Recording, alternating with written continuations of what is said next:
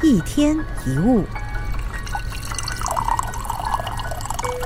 从小我们就被教育要做一个好人，可是我们知道，在生活当中，有的时候你不得不做坏人，有的时候好人难做，那是不是很难呢？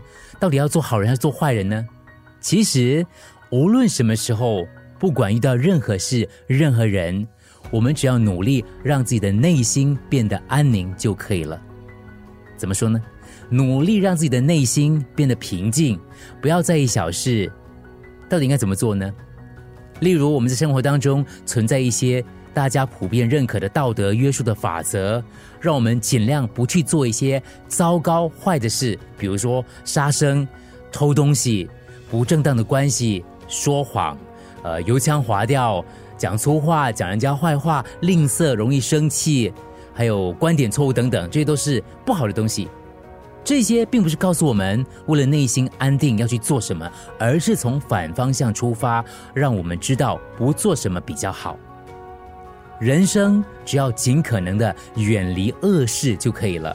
换句话说，只要你不做恶，你就是好人，这样就可以了。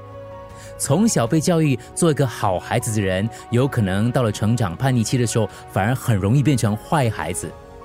好孩子跟坏孩子这样的标签跟评价，容易让人失去自我，无法平静的生活。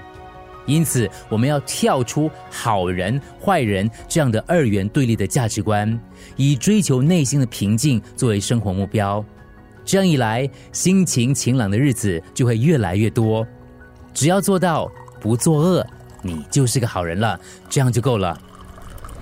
一天一物，除了各大 podcast 平台，你也可以通过手机应用程序 Audio 或 U F M 一零零三 SG slash podcast 收听更多一天一物。